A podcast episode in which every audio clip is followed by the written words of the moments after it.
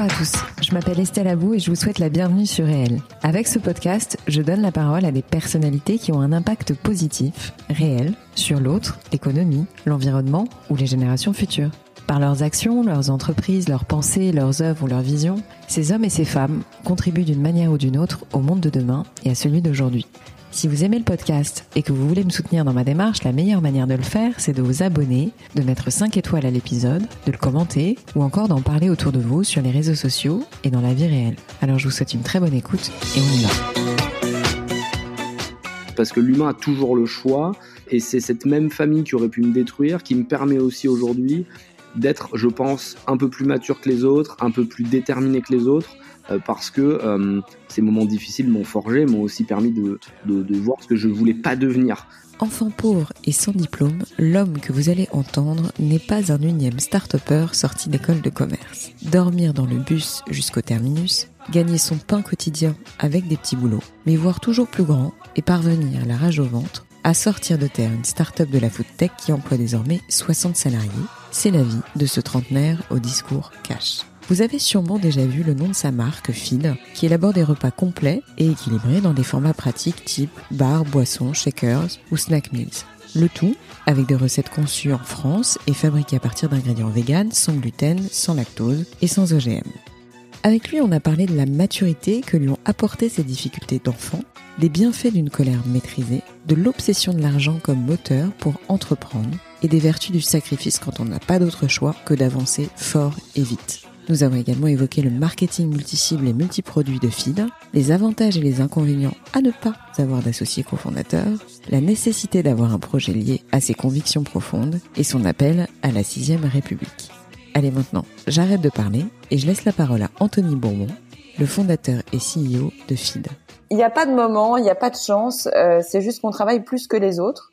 On est 100% responsable de ce qui nous arrive, euh, de nos réussites comme de nos échecs.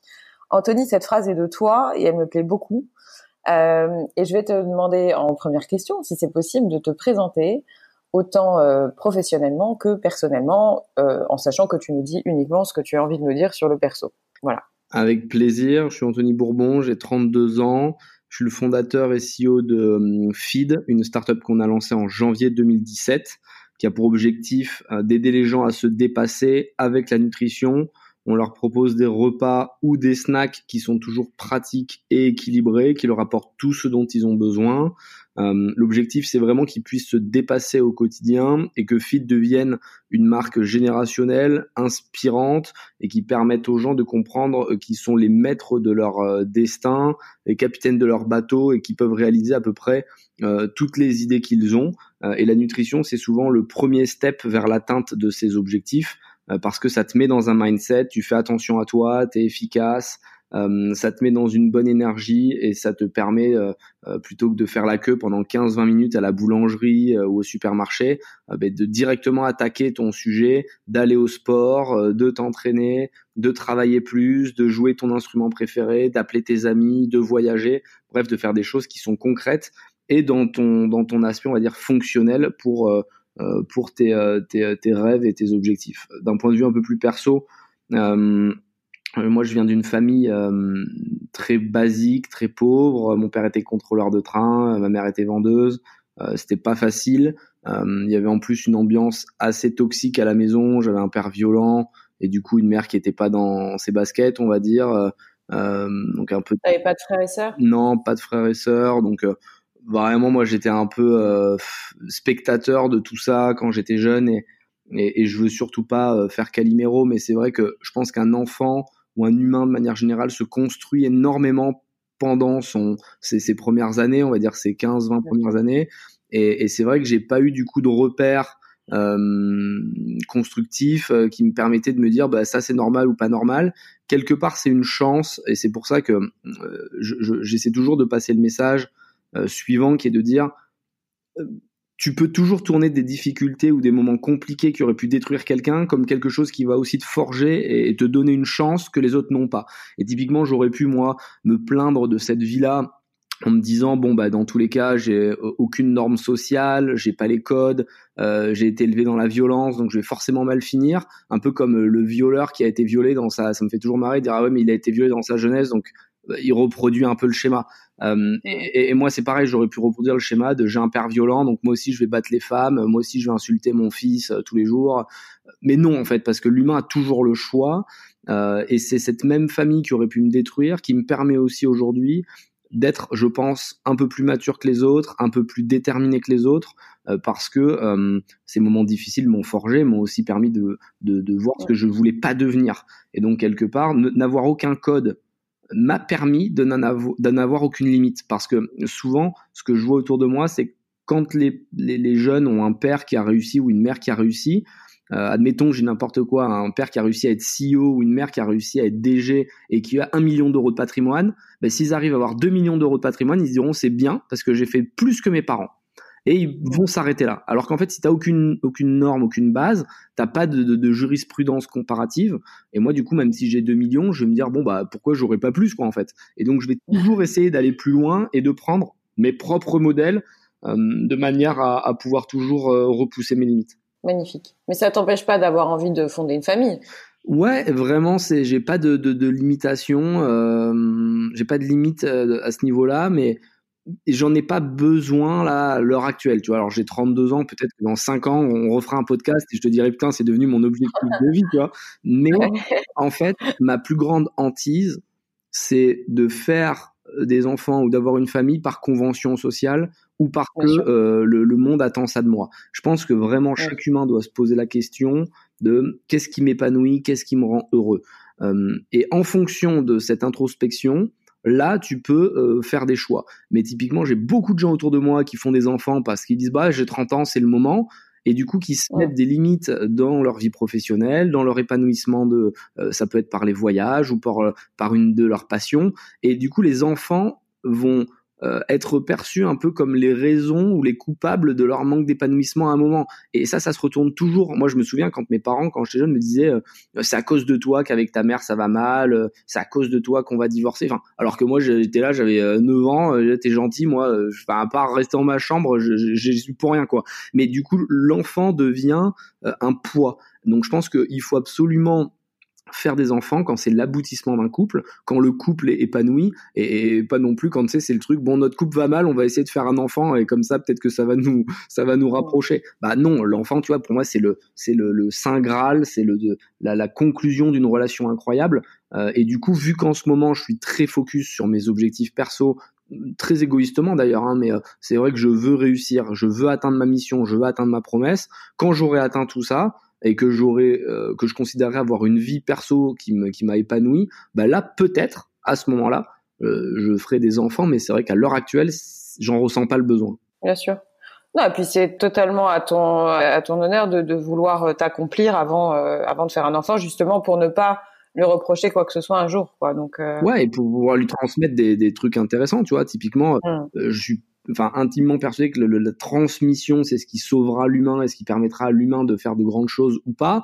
Euh, et, et, et, si t'as pas été épanoui en, euh, en tant qu'homme ou en tant que femme, comment tu veux transmettre de bonnes valeurs? Euh, Moi, c'est ce que j'ai vécu quand j'étais jeune. J'avais aucune bonne valeur parce que mes parents étaient malheureux. Et donc, vu qu'ils étaient malheureux, leur couple était malheureux, et moi, euh, ils m'ont renvoyé que des valeurs qui étaient euh, qui étaient négatives.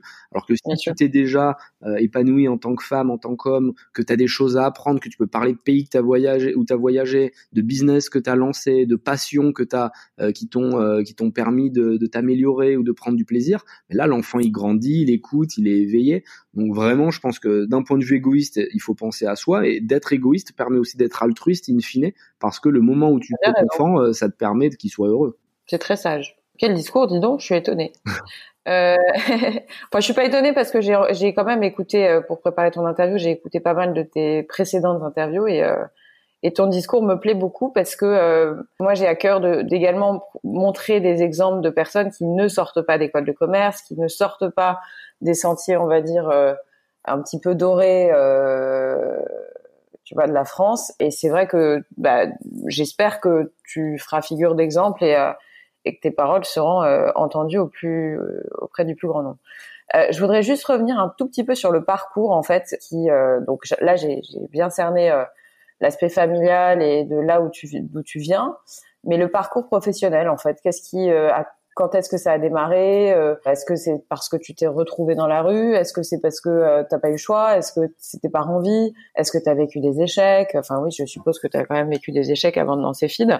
Mais est-ce que tu peux nous en dire un tout petit peu plus là-dessus? Oui, bien sûr. Hum, l'échec fait partie de ma vie au quotidien. C'est-à-dire que j'ai eu 20 ans d'échecs avant de commencer à réussir.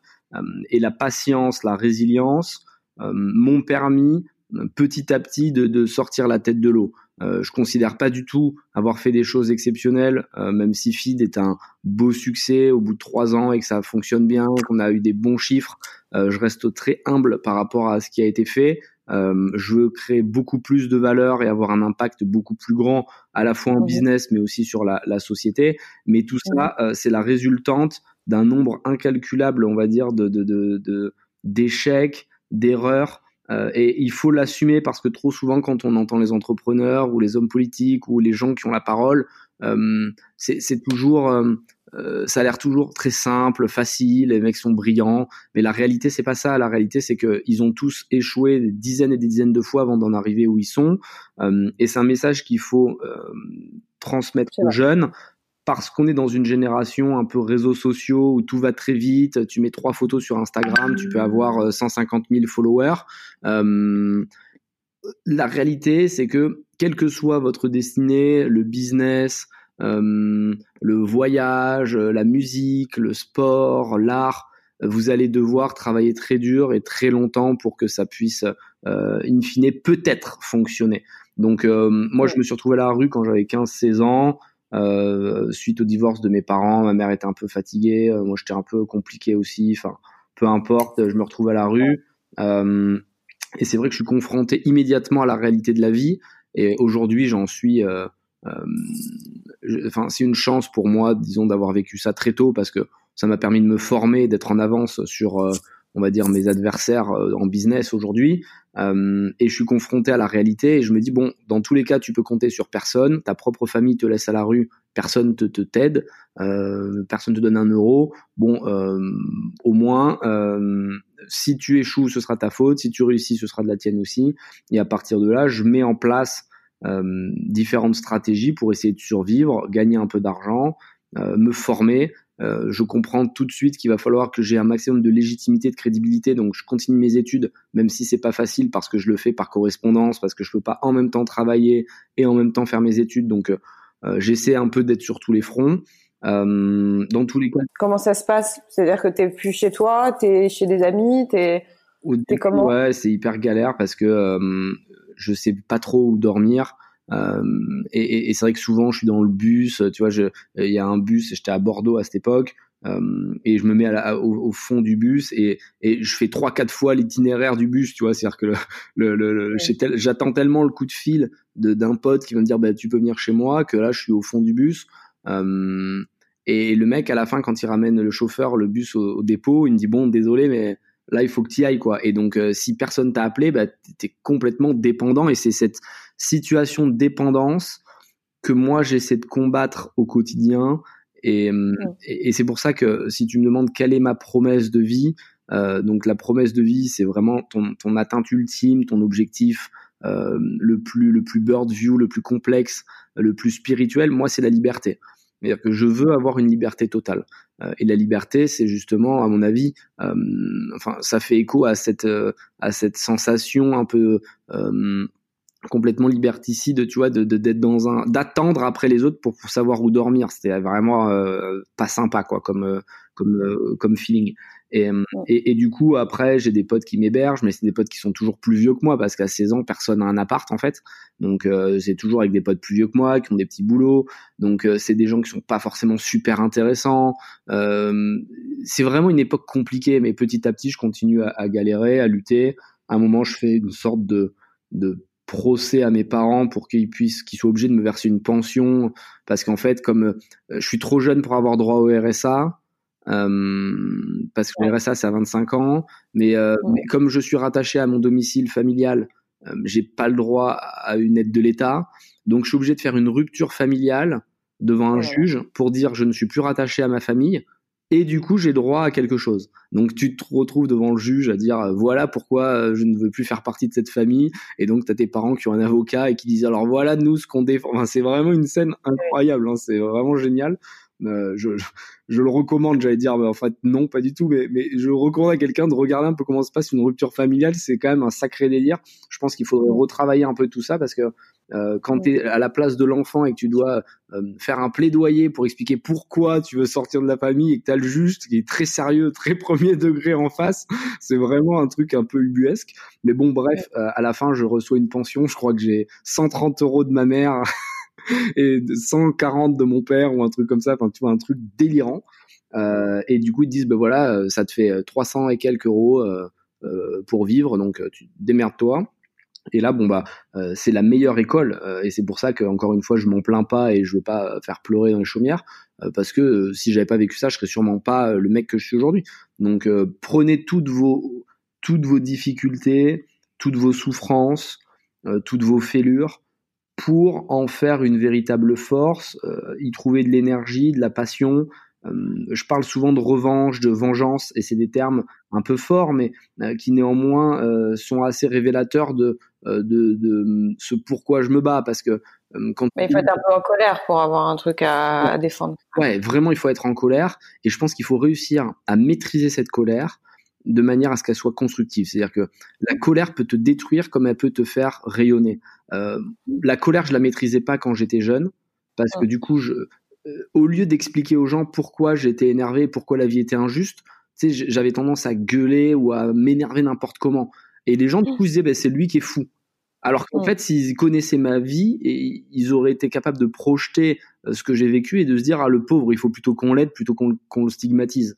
Euh, et donc, cette colère, moi, j'essaie de la, de la maîtriser, mais il faut quand même la conserver de manière assez pure pour pouvoir la libérer quand on a besoin. Et, c'est un peu comme si tu avais une réserve de puissance à l'intérieur, une réserve de haine, et que tu as un petit bouton, un petit curseur sur lequel tu peux jouer pour lâcher de l'énergie en fonction des moments. Quand tu vas faire un pitch devant des investisseurs et qu'il faut être très énergique, ou que tu as une situation compliquée, que quelqu'un euh, te fait une menace euh, en business et qu'il essaie de te mettre un coup de pression. Et, tout ça te permet de, de, t'adapter très rapidement, mais c'est vrai que ça demande des années et des années de, travail pour réussir à le, gérer.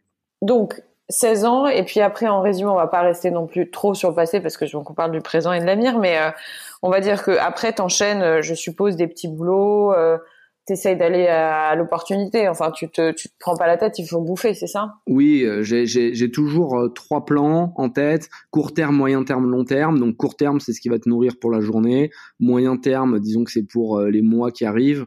Et long terme, c'est pour le reste de ta vie. J'ai toujours essayé d'avoir un fil rouge. je comptais pas du tout sur ma retraite, pas du tout sur un quelconque héritage parce que je savais qu'il y en aurait pas. Donc il fallait que je trouve une manière d'avoir de l'argent euh, plus tard sans avoir à travailler. Parce que je savais que, vu que je faisais des petits boulots qui n'étaient pas du tout intéressants, je pouvais pas accepter, en tant qu'homme ou en tant qu'humain, euh, travailler comme ça toute ma vie. C'est quelque chose que je me refusais à faire. Euh, c'était pas du tout épanouissant. Euh, je me sentais bête quand je rentrais le soir. J'étais pas bien. donc je faisais des trucs qui me permettraient d'avoir des rentes euh, passive. Donc euh, moi je distingue deux types de business, les business actifs, les business passifs. Les business actifs, c'est ceux où tu as besoin d'être pour générer de la valeur, alors que le business passif, euh, c'est un business qui tourne sans même que tu y sois. Typiquement l'immobilier, les dividendes, des business dans lesquels tu vas investir et que au final les locataires vont euh, rembourser ou vont payer les loyers tous les mois, même si tu même si tu fais rien, que t'as pas d'action euh, concrète. et donc mmh. dès le début, et c'était une de mes chances, j'ai commencé à faire de l'immobilier. alors pas tout de suite parce que évidemment quand t'as pas d'argent tu peux pas en faire mais j'ai commencé par vendre des scooters après j'ai vendu des voitures je vendais des caleçons des calculettes dans mes lycées enfin je vendais des fringues vraiment je faisais tout ce qui était possible et petit à petit quand j'ai réussi à gagner un peu d'argent parce que je faisais que ça hein, dire que j'étais obsédé par l'argent, mais parce que les gens se rendent pas compte à quel point quand t'en as manqué, euh, t'en fais une, une priorité.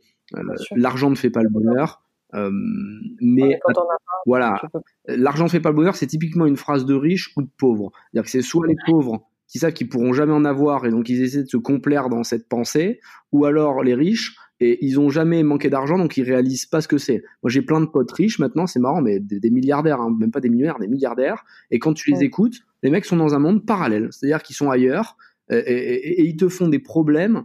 Enfin, que quand t'es pauvre, tu, tu, n'as même pas idée que ça existe. Donc, euh, évidemment que l'argent fait pas le bonheur et que si t'es riche, mais que t'es un gros con et que euh, t'as pas d'amis, euh, t'es incapable d'aimer, euh, t'es pas cultivé, tu t'intéresses à rien, bah ta vie est triste. Mais euh, si t'es juste normal, euh, bah, il vaut quand même mieux avoir de l'argent. Moi, j'ai été pauvre, très pauvre, et j'ai été riche par rapport à, aux jeunes de mon âge avec les business que j'ai lancés et compagnie.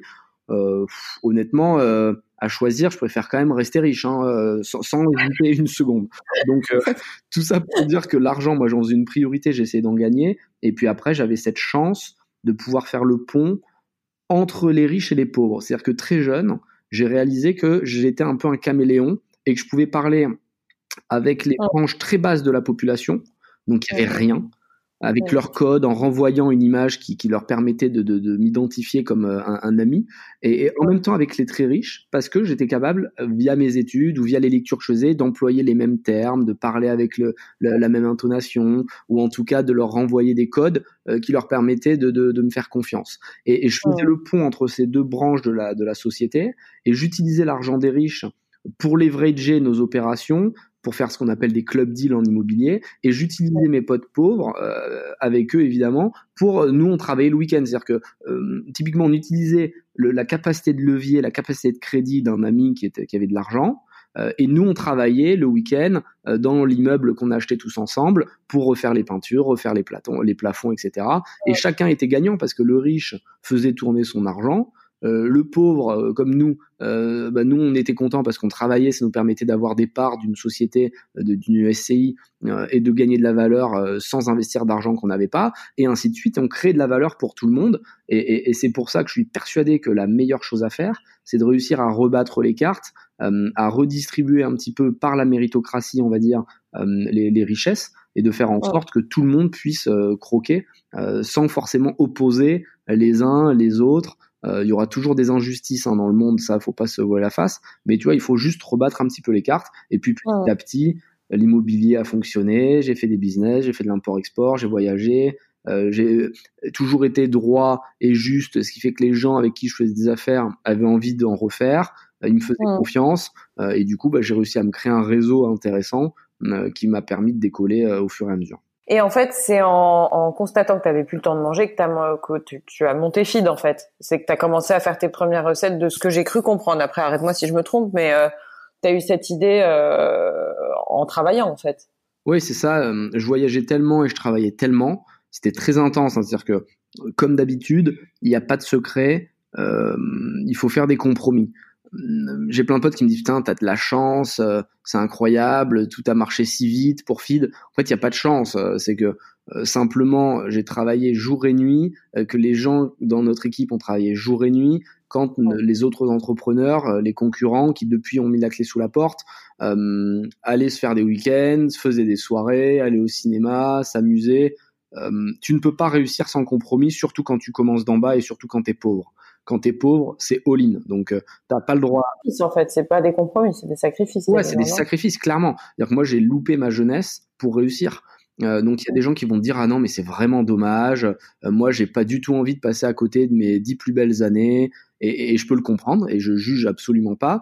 Euh, mais de l'autre côté, il faut aussi entendre que si tu veux faire de grandes choses et réussir, on va dire plus que la normale, bon bah il faut aussi que tu. va pas tout seul, ouais. Ouais, il n'y a pas de hasard, il n'y a jamais de hasard. Donc euh, euh, voilà, on a travaillé très dur et ça nous a permis à un moment de, de, de, de sortir la tête de l'eau. Euh, et puis euh, et, et c'est exactement dans cette situation que euh, j'ai réalisé que je me nourrissais mal parce que je travaillais tellement, je voyageais tellement que j'avais pas le temps de me faire bien à manger. En plus, je sais pas cuisiner. Enfin vraiment, je n'y prends aucun plaisir. Et je me suis dit mais comment je pourrais bien me nourrir pour être en pleine forme sans, euh, sans y passer du temps, sans que ça me coûte trop cher. Et, j'ai regardé sur Internet s'il y avait des solutions. Il n'y en avait pas. Il y avait que des produits soit de régime, soit pour les sportifs qui voulaient euh, prendre beaucoup de masse musculaire. C'était pas ce que je recherchais. Euh, et du coup, j'ai lancé une boîte qui était un concurrent, on va dire, de Soylent. Soylent, c'est les premiers à faire ça aux États-Unis. C'était vraiment un remplacement de repas. Et, et du coup, j'ai lancé ce remplacement de repas en France en faisant des recettes sur un Excel euh, que j'avais créé, qui répertoriait l'ensemble des besoins d'un humain classique, euh, donc protéines, lipides, glucides, fibres, vitamines, minéraux, oligo-éléments. j'ai joué ensuite avec les ingrédients que j'ai achetés sur Internet, des flocons d'avoine, des graines de sarrasin, de la farine de lin, de l'huile d'olive. et à, un moment, j'ai trouvé une recette qui me permettait d'avoir tout ce dont j'avais besoin. c'était pas super bon au début, c'était très céréalier, très naturel, très brut. Euh, et après, on a optimisé le goût, ce qu'on appelle l'organoleptique. Et petit à petit, euh, c'est devenu top. On a fait des poudres, on a fait des barres. Moi, j'ai tout essayé chez vous. Euh, euh, j'aime beaucoup. Franchement. Trop cool. Et, et c'est important de d'expliquer aux, consommateurs ou aux futurs nouveaux consommateurs qu'il faut comprendre à quoi ça sert avant de le goûter. Parce que parfois, euh, tu as des, des, des, personnes qui vont dire Ah ouais, mais moi je préfère mon jus de fruits.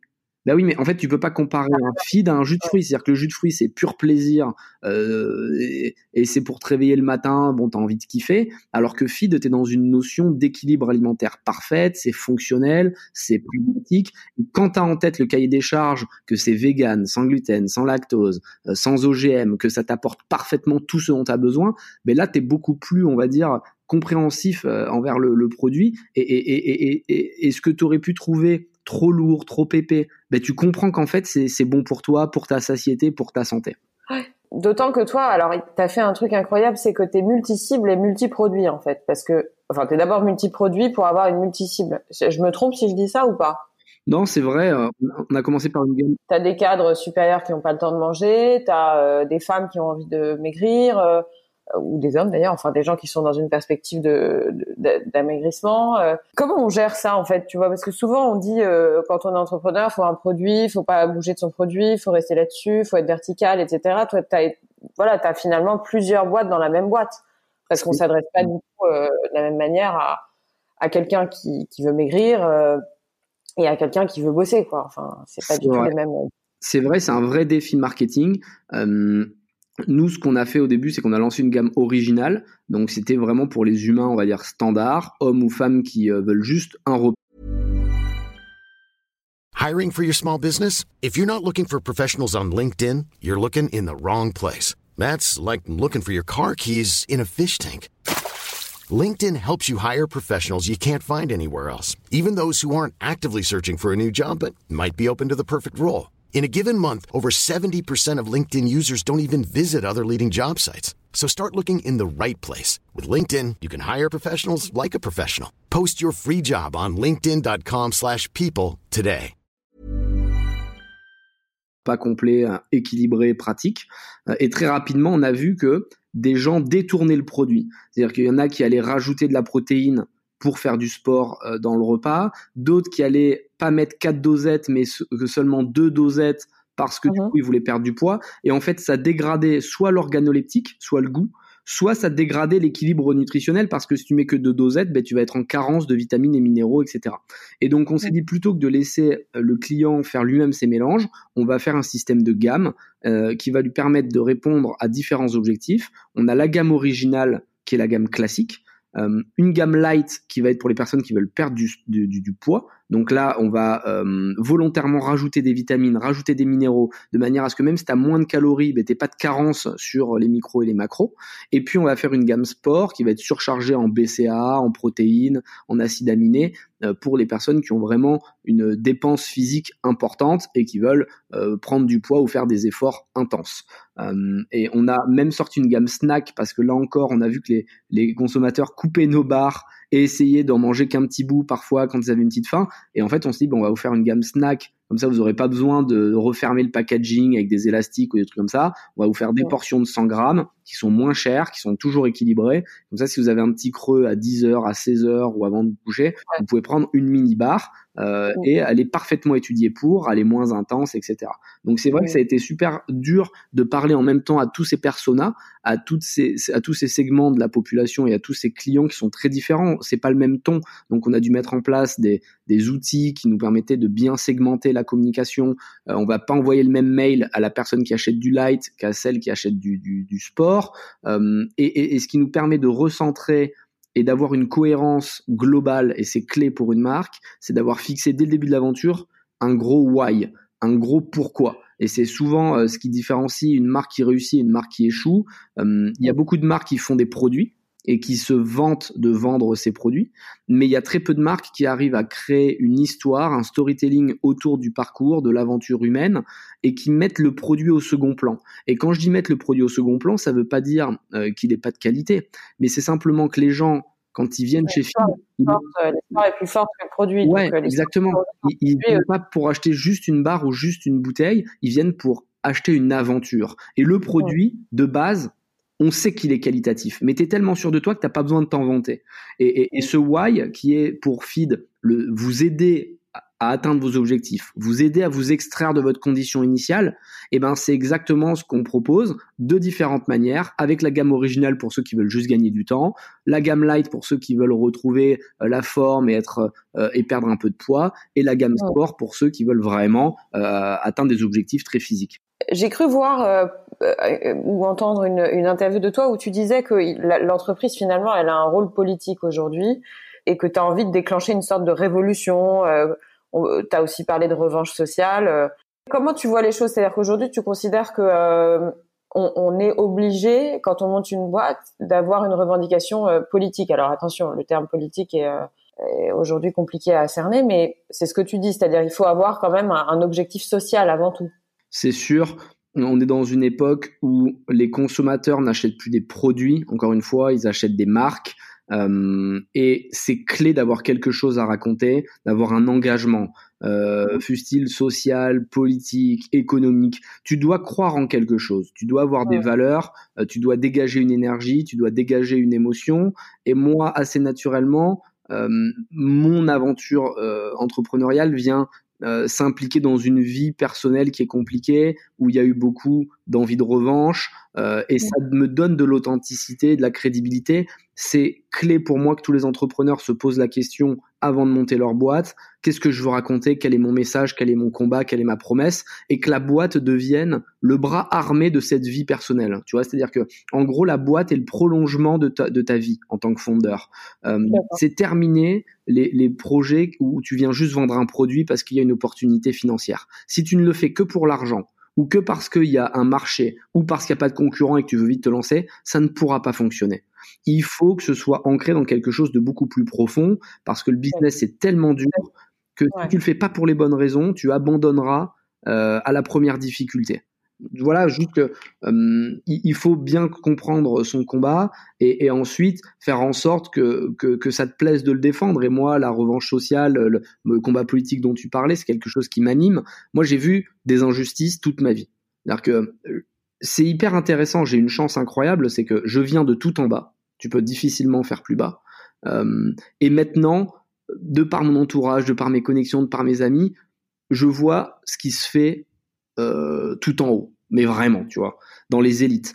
Et en fait, c'est ubuesque parce que le, le, le, grand écart est tellement violent que les gens ne réalisent pas ça. C'est-à-dire que les très riches ne réalisent pas la vie des très pauvres et les très pauvres ne réalisent pas la vie des très riches. C'est et je suis pas là moi pour stigmatiser, dire euh, c'est la faute des uns, des autres, je m'en fous. Le seul truc, c'est que je veux rebattre un peu les cartes et faire en sorte de donner euh, à l'ensemble de, des humains euh, cette croyance que oui, vous pouvez y arriver et vous pouvez faire autre chose. Et, de la même manière, c'est pas facile pour les riches parfois, parce que moi j'ai des amis riches qui sont très très malheureux quoi. Et la plupart ils prennent de la drogue parce qu'ils savent tellement plus quoi faire de leur vie, ils ont aucun but, ils savent pas quoi foutre de leurs dix doigts. Euh, c'est pas forcément plus facile pour eux. Hein. Euh, mais ce que je veux moi, c'est redonner le pouvoir à l'humain et qui comprennent qu'en fait, bah, il peut faire ce qu'il veut. C'est-à-dire que c'est pas parce que tu es né dans telle ou telle famille que tu peux pas t'extraire, que tu peux pas faire autre chose, euh, que tu peux pas dire non à ton destin, tu vois, qui est un peu euh, préforgé, préfabriqué par euh, ton entourage. Euh, sois un peu libre euh, et, éclate-toi, quoi. Ouais. Au niveau du business, j'ai juste deux trucs qui me qui me. C'est tu es associé, donc tu, tu n'as pas d'associé. Ce que je veux dire, c'est que tu es fondateur et t'as pas d'alter ego, t'as pas d'associé, t'as pas à part bien entendu tes investisseurs, parce que je crois, ou j'ai cru comprendre que tu avais levé, euh, alors arrête-moi encore une fois si je me trompe, mais une quinzaine de millions, c'est ça? Ouais, plus même. On a fait 500 euh, 000 euros, 3 millions, 15 millions, et une dernière grosse levée sur laquelle on n'a pas communiqué parce qu'on voulait pas que ça tourne autour de la levée de fonds. Il y a beaucoup de startups qui se vantent de lever maintenant des dizaines de millions. Et en fait, c'est devenu tellement commun que ça n'a plus de sens de, de s'en vanter. Nous, on voulait se concentrer sur la marque et sur la mission. Mais oui, je te confirme, je suis monofondeur, donc j'ai pas d'associés. Et les seuls actionnaires que j'ai dans ma cap table, comme on dit, euh, c'est euh, bah, mes actionnaires, euh, c'est Alven, c'est Otium, Utopia, c'est des, des personnes qui ont investi de l'argent dans la, dans la boîte. D'accord. Aujourd'hui, tu as, es heureux de cette situation? Euh, je... Enfin, attention, je te demande pas de. de... Attends, euh, c'est pas du tout. Euh... Euh, comment tu vois les choses, toi, euh, à l'avenir pour Feed, en fait? Tu vois, toi, Feed, les prochaines étapes, etc. Parce que quand on est seul à bord, avec des actionnaires, bien entendu, c'est assez compliqué, non? Enfin, je sais pas. Il y a certainement, il y a, je sais, des avantages à être seul. Ça, c'est évident parce que euh, je pense que bah, au moins tu avances plus vite, euh, tu te poses moins de questions. Euh, mais il y a aussi des inconvénients, c'est que si tu te prends une claque dans la figure, bah tu dois l'assumer à 100% et, et du coup bah tu as une forme de responsabilité qui est nettement plus énorme que si, c'est partagé entre trois cofondateurs ou deux cofondateurs. Donc tu vois, genre quand tu souffles un peu et que tu te dis bah comment je me projette moi en tant que personne et, la boîte surtout. Tu as raison, c'est il y a du plus et du moins comme dans toutes les situations. Euh, les avantages, euh, tu les as dit, c'est ça va très vite. Euh, tu dois assumer à 100%. Donc quelque part, moi c'est quelque chose qui me plaît beaucoup. Quand ça marche, bah, c'est grâce à moi. Quand j'échoue, c'est aussi de ma faute. Euh, si tu gagnes et que tu arrives à vendre la boîte, bah, tu gagnes beaucoup d'argent parce que tu divises pas par 3 ou 4, en tout cas par le nombre de fondeurs. Euh, maintenant, euh, les côtés négatifs, c'est que tu as énormément de pression, tu es seul. C'est très, ah ouais. très dur l'entrepreneuriat quand tu es seul parce que tu peux pas trop en parler, personne te comprend. et, et c'est tout l'intérêt d'avoir des investisseurs et une très bonne équipe parce que du coup tu peux partager ce poids on va dire que, qui est sur tes épaules parce que tu sais tout le monde est là quand ça va très bien euh, sauf que tout le monde te tourne le dos dès que ça va un peu moins bien et il n'y a aucune aventure entrepreneuriale où tout a été rose où tout a, grandi on va dire de manière linéaire vers le haut il euh, y a toujours des vagues et, quand tu es dans le creux de la vague et que tu es seul, c'est sûr que parfois quand tu te couches le soir, tu as un peu la pression quoi. Mais ça fait partie du jeu, donc il faut pas se il faut pas se plaindre. Euh, néanmoins, euh, j'aurais pas pu faire sans lever autant d'argent, j'aurais pas pu réussir ce qu'on a fait si j'avais pas eu la confiance des actionnaires qui ont parié sur moi et sur la boîte. Euh, donc je vais euh, surtout pas, tu vois, euh, remettre ça en cause. Je pense qu'il vaut mieux avoir une petite part d'un gros gâteau qu'un gros gâteau qui veut rien du qui vaut rien du tout. Et quand tu viens d'en bas, tu es obligé de lever des fonds. C'est-à-dire que si tu veux faire une belle boîte, malheureusement, il te faut de la puissance financière, il te faut de la puissance marketing. Maintenant, si tu me demandes, est-ce que ta prochaine boîte, tu la feras sans investisseur Oui, c'est probable parce que j'aurai assez d'argent pour, euh, pour pouvoir être complètement indépendant, faire absolument ce que je veux. Euh, et ça, c'est vrai que c'est aussi un vrai plaisir de pas avoir de compte à rendre, de pas écouter les avis pas toujours éclairés des uns ou des autres. Euh, et, et, atteindre, et, également atteindre une rentabilité peut-être moindre mais plus rapide. Oui, c'est sûr que quand tu as 100% du capital, euh, si tu veux, si tu vends ta boîte même 10 millions, ce qui est un échec, hein, genre, si tu fais une startup et que tu vas vendre 10 millions, ça peut paraître bizarre pour les gens qui sont pas dans le business, mais c'est un échec. Euh, mais bon, en attendant, tu as 10 millions d'euros sur tes comptes. Pour avoir 10 millions en ayant des actionnaires, euh, c'est compliqué parce qu'au final, souvent, il va te rester 10% de la boîte. Donc, ça voudrait dire qu'il faut que tu vendes 100 millions ta société pour pouvoir récupérer les mêmes 10 millions. Donc, parfois, il vaut mieux faire le calcul et se dire, je vais faire ce qu'on appelle une boîte startup founder, c'est centré sur le founder où il n'y a aucun investisseur et je vais la vendre peu d'argent. Euh, je vais pas la vendre très cher. D'un point de vue business, ce sera un peu un fail parce que si tu vends ta boîte 10 millions, ça veut dire que tu fais 4-5 millions de chiffre d'affaires, on va dire. Bon, c'est c'est pas énorme, disons pour une, boîte, euh, mais néanmoins ça te permet d'avoir atteint un, un, un, bel achievement financier. Donc euh, tout est question de ce que tu veux faire. Moi, je voulais avoir un impact très fort et je voulais faire quelque chose de gros, donc j'avais pas le choix, il fallait que je lève et je voulais pas y passer 15 ans. Euh, moi, je savais que Feed c'était une aventure de 5 ans max. Là, tu vois, ça fait 3 ans. Il fallait que je fasse un truc énorme en 5 ans.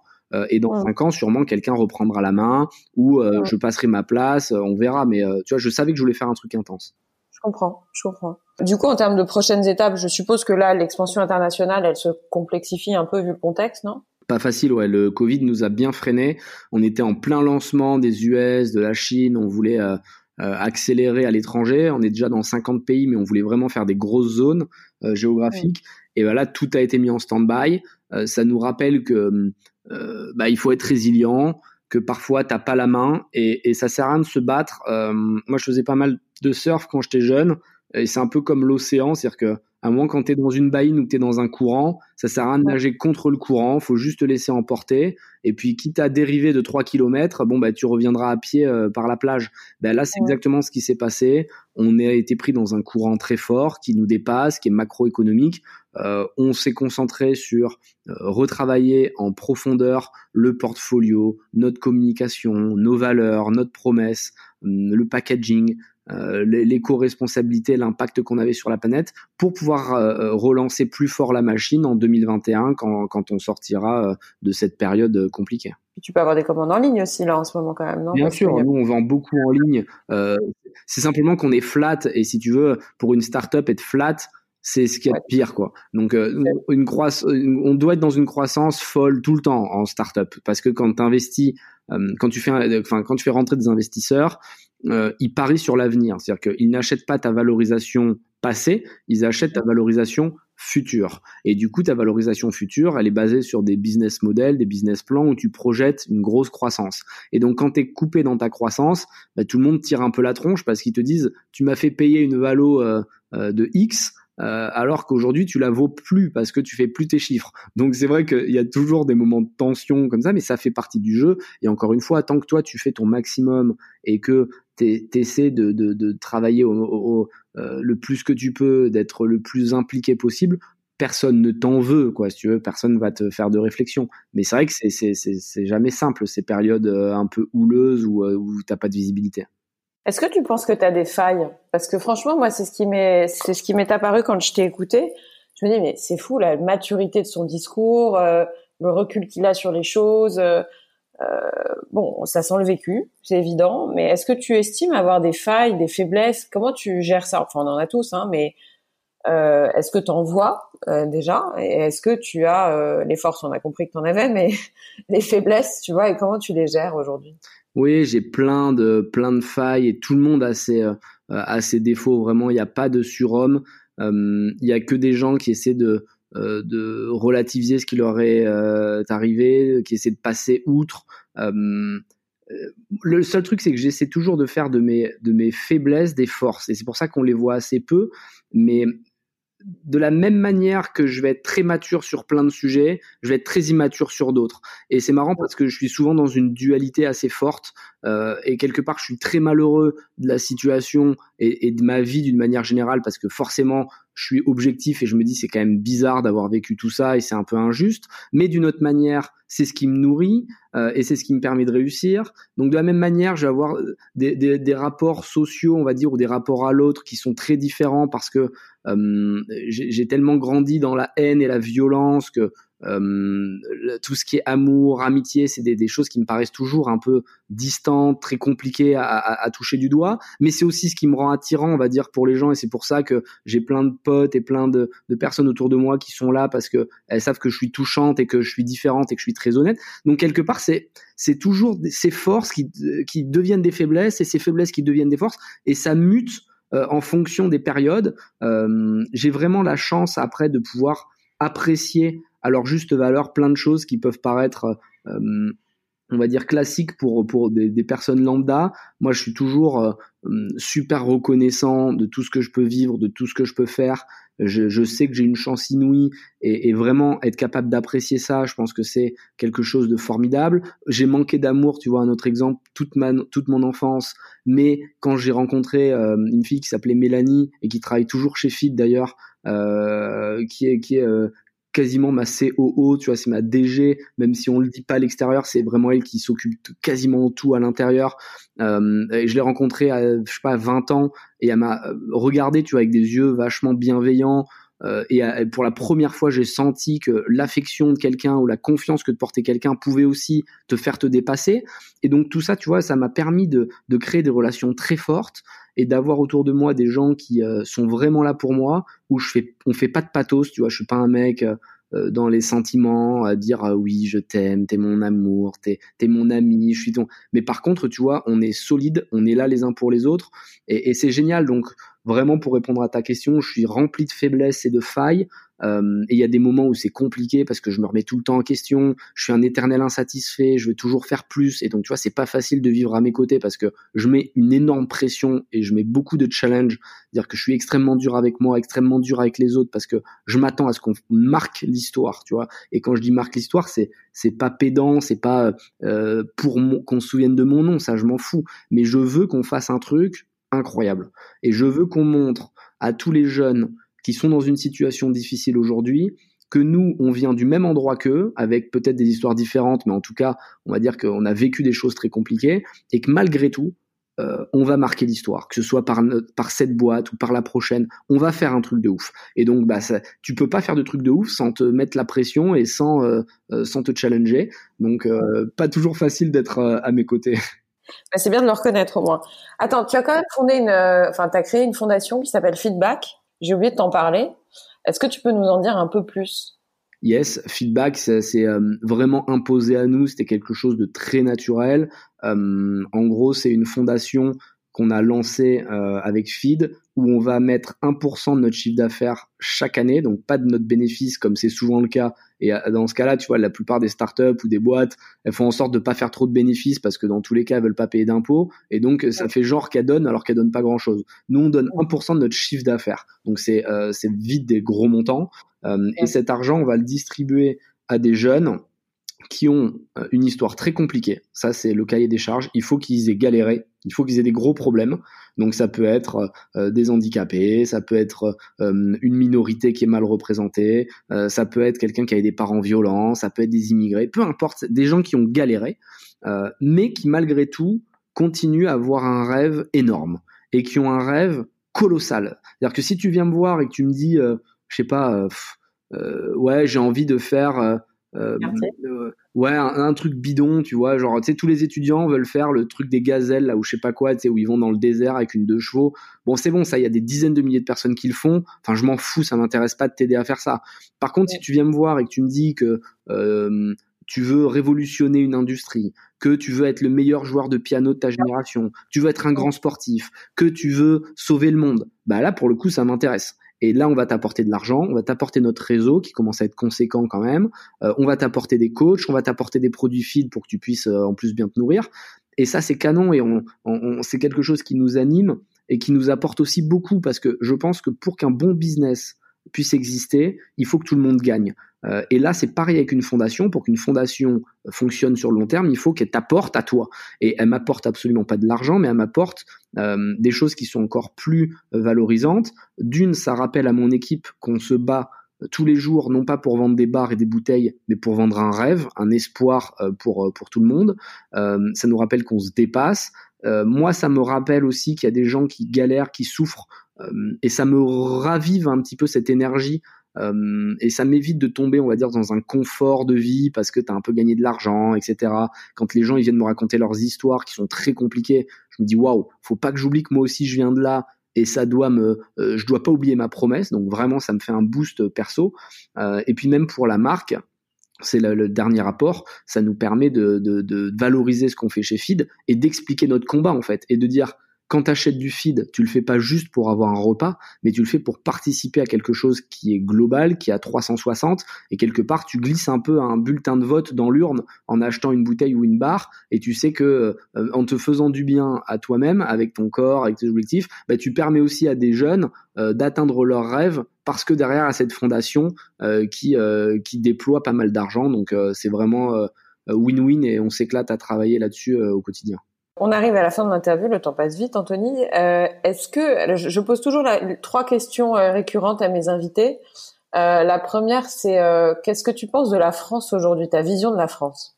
Hyper globale hein, comme question. Alors, t'es pas obligé de, faire, voilà, ça peut être un mot, une phrase, peu importe. Mais quel est ton point de vue aujourd'hui sur la France? Je pense que la France est très segmentée un peu comme notre base de clients. Ouais, que ça va très mal et que je suis très gêné de cette situation parce que en fait moi j'ai participé euh, et j'ai été dans toutes les dans tous ces segments. J'ai été très pauvre, donc je comprends les pauvres et les gilets jaunes.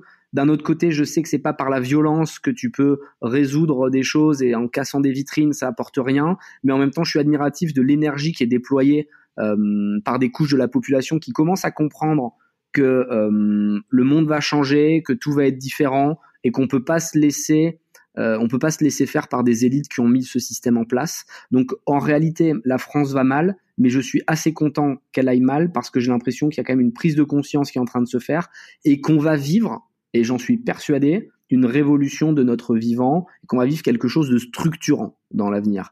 Euh, et si je peux aider ou être le déclencheur ou participer à tout ça, je le ferai parce que c'est de mon devoir de dire aux jeunes euh, ne, euh, ne soyez pas satisfait de l'avenir qu'on vous propose, allez chercher ce qui vous anime. Et je pense que ça euh, repassera, enfin ça passera par euh, un, une nouvelle distribution des cartes parce qu'il y a trop d'injustice et, et, et, même la France est en train de le réaliser.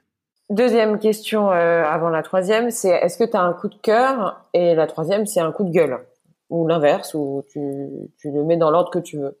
Coup de cœur, ça peut être je sais pas, euh, un film, une rencontre, euh, un bouquin, euh, une émission, peu importe. Un, coup truc de cœur, un coup de cœur, aller un bouquin du coup, parce que vraiment ça, ça va dans la lignée de ce qu'on a raconté aujourd'hui. C'est un mhm. bouquin de Simon Sinek, donc Simon Sinek, Start with Why.